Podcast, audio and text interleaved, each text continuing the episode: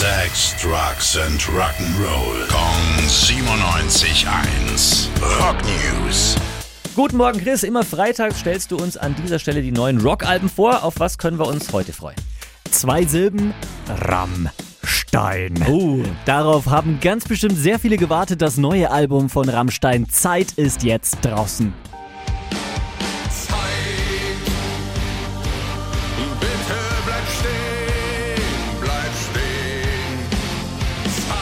Natürlich provozieren und polarisieren Rammstein auch wieder auf ihrer neuen Platte.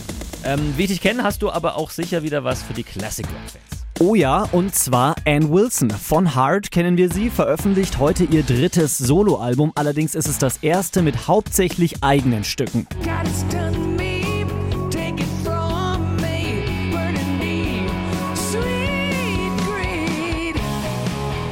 Ich würde behaupten, vor allem Fans von Blues und Blues Rock dürfte die neue Platte von Ann Wilson sehr gut gefallen und es ist auch einfach echt krass, wie diese Frau mit über 70 Jahren noch singt. Ja, das ist wirklich Wahnsinn. Klingt richtig gut, ja. Ganz viel Glückshormone stoßen außerdem Thunder wortwörtlich auf ihrer neuen Platte Dopamin aus.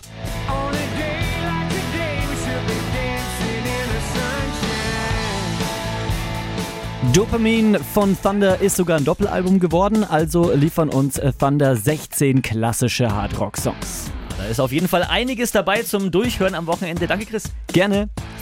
Rock News. Sex, Drugs and Rock'n'Roll. Kong 97.1. Frankens Classic Rocksender. Die heutige Episode wurde präsentiert von der Praxis Manuel Debus, eurem Spezialisten für operationsfreie und ursachenauflösende Schmerztherapie. Mehr unter osteopraktik.com.